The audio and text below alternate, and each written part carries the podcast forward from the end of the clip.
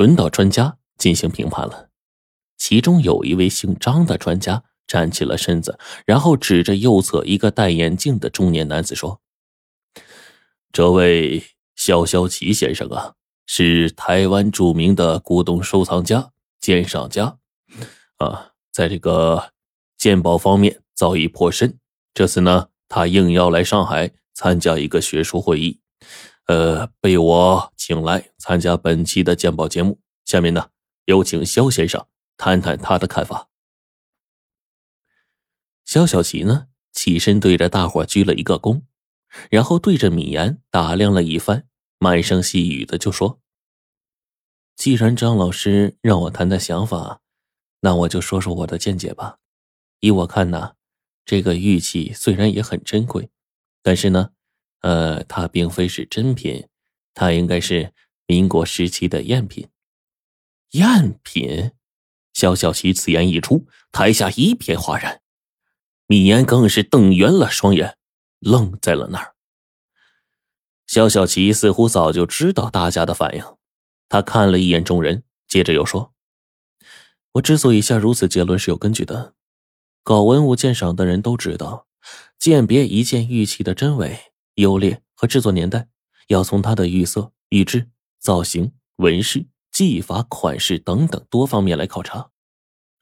但是据史料记载，乾隆十年，新疆部落首领确实给清宫呢进贡过一个伊斯兰风格的翡翠香炉，不过呀，那是用缅甸的翠玉雕琢而成的，而这个香炉呢，采用的却是新疆的青玉。这种玉质地实性重，颜色呢略微带有青黄，和缅甸玉相比啊。稍逊一个等次了。另外，按照常识，此类贡品到皇宫前都不应该有铭文的。下面的年款应该是被送进皇宫之后，由造办处加刻的。加刻的时候呢，势必会损毁原来的花纹和图案。可是这个香炉上面的年款和上面的花纹避让有序，浑然一体，显然二者是同时雕琢的。他一边说，一边指给米言看。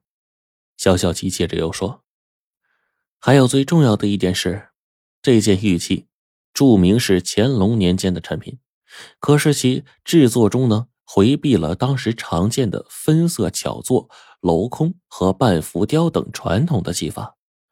虽然如此，整件玉器啊，仍然呈现出典型的阿拉伯风格。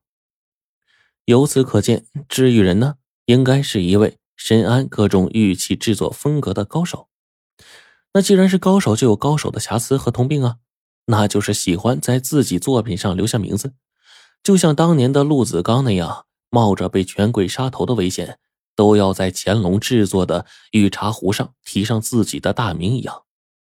大家请看这个香炉。说到这儿，肖小琪呢对着日光举起了香炉，众人凑近了一看，果然在这炉耳的菊之饰纹两侧。清晰的看到了“黄奕”二字，由此足以说明这个香炉，是民国年间黄奕老先生仿制的赝品。米言是从感情上就接受不了肖小琪的结论，但是铁的证据又让他不得不承认。他洋洋不乐的回到家里，陷入深深的思索中。黄奕是民国时期有名的治愈名家，他制作的赝品。是怎么到自己家的呢？况且爷爷还都不知情。晚饭之后，米言仍然是一点眉目也没有。他正在为此事啊烦恼的时候，门铃响了。开门一看，来者就是那两位鉴宝专家。刚一坐下，姓张的专家便客气的说：“今天鉴宝的时候啊，肖先生说话呢比较直率，怕你一时接受不了。”我们特意来看看你。其实啊，你大可不必为此沮丧。这件玉器虽说是赝品，但是同样价值不菲呀。米言说：“我并不是为了玉器是赝品而沮丧，而是我找不到，哎，就是我想不出它是如何出现在我家的呀。”米言的话音刚落，从台湾来的肖先生便接茬说：“这件事情我知道，我可以告诉你，不过。”在这之前，你得先回答我两个问题。米言就不相信肖小琪，因为连爷爷都不知道的秘密，他一个台湾人能知道。不过既然都已经满城满当了，或许啊真知道一些情况。于是米言忙说：“你说吧，我我可以答复你。请问米先生，你的曾祖父是不是叫米启章？你的祖上是否在北平的铁狮子胡同住过？”呃，这这你怎么知道啊？米言惊得半天没回过神来，因为他的曾祖父确实叫做米启章。当年呢。他们家在北平住的地方也是铁狮子胡同，这事他从来没有对外人讲过。那这个人是怎么知道的呢？小小启听了米言的答复之后，激动的上前握住他的手：“找了你们几十年了，今天终于找到了，爷爷的在天之灵可以安息了。”随后，他就讲出了这个翡翠香炉的来历。民国十七年，也就是一九二八年初夏的一天晚上，国民革命军第十二军的军长孙殿英啊，费尽九牛二虎之力，终于搞到了慈禧太后殉葬珠宝的这个清单。那清单上就写着呀：慈禧尸身，头戴珍珠凤冠，身穿金丝绣成的寿衣，外罩锦花串珠挂。两件衣服上缀有大珍珠四百二十颗，串珠一千粒，一分小珠四千五百粒，大小宝石一千一百三十五块。尸体入棺之前，先在棺底铺上一层金丝镶珠宝锦褥，厚七寸，上面镶有东珠、正珠、龙眼、菩提珠等大小珍珠一万两千六百零四颗。